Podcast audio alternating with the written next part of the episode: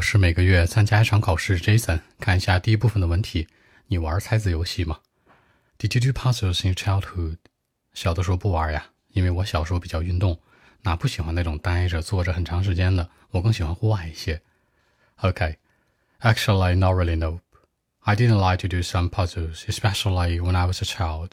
But for me, I'd like to do some sport. By the way, I mean I like to you know just go outside. I don't like to sit in the same place for a long time.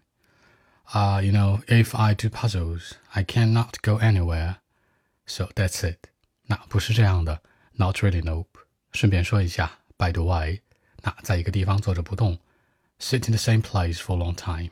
更多文本问题，微信 b 一七六九三九一零七。